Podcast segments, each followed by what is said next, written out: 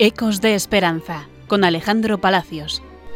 ¿Qué tal? Bienvenidos un mes más a este programa de Ecos de Esperanza que hacemos desde Padre Meni en Pamplona, un centro de hermanas hospitalarias.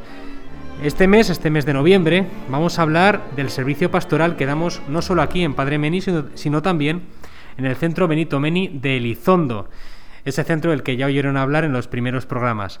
Vamos a entrevistar para ello a Santiago, él es el responsable de pastoral de este centro. Bienvenido, Santiago. Muchas gracias. Bueno, Santiago, tú llevas aproximadamente un año o un poco más en hospitalarias. Cuéntanos, ¿cómo entras en contacto con este mundo?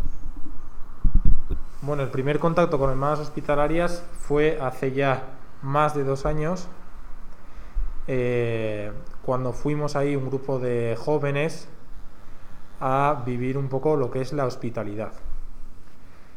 Eh, entonces ahí estuvimos eh, unos días durante, durante la Pascua y esa realidad pues enseguida digamos que me atrajo, ¿no? Porque eh, la enfermedad mental es una realidad que, que directamente te, te, coge, te engancha y, y, te lleva al servicio. Después, posteriormente, posteriormente, has entrado como responsable a trabajar como responsable del servicio pastoral. Para ti, ¿por qué es importante que un centro de estas características, que un centro hospitalario, tenga un servicio de pastoral? Hombre, a nivel de hospitalidad forma parte de la identidad del centro, ¿no? Por otra parte, claro, eh, ya no solo en un centro de hermanos hospitalarias, ¿no? Sino que eh, todo el mundo necesita sentirse amado por Dios.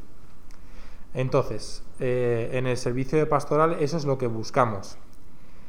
Y el, principal medio para, esto es, la acogida, la acogida, la acogida hospitalaria, que, es el, trato del tú a tú, ¿no? el, llevar a Jesús hasta la realidad concreta de cada persona que se encuentra allá en el centro.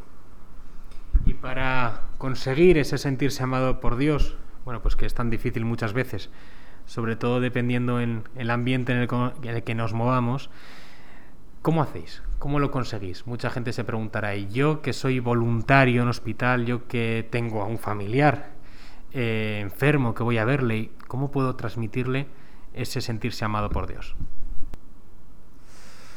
Pues esto lo refleja muy bien el Papa en la nueva encíclica Fratelli Tutti, ¿no?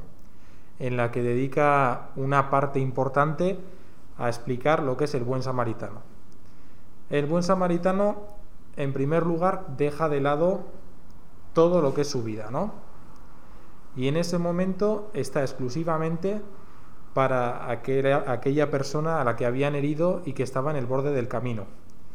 El resto lo han dejado de lado. Entonces, el papel, digamos, con, en esta realidad hospitalaria es ese, el dejar una realidad que es tu vida de lado y en ese momento estás únicamente para esa persona que está herida. También el Papa nos, nos, eh, exhorta a que eh, esta labor no se puede llevar a cabo nunca solo. En el caso del buen samaritano necesita un posadero que haga que haga, esta, que haga que esto se pueda llevar a cabo, que esta ayuda, que este acercamiento a Dios se pueda llevar a cabo.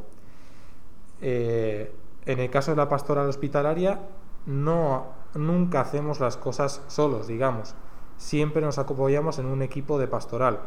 En el caso de Elizondo somos cinco los que estamos en el equipo de pastoral, cada uno con sus vivencias, cada uno eh, con su realidad a nivel espiritual y a nivel vital. Y todo esto es lo que, lo que hace que nos acerquemos a la persona necesitada de una forma holística eh, y de un paradigma que, que acerca a Dios, ¿no?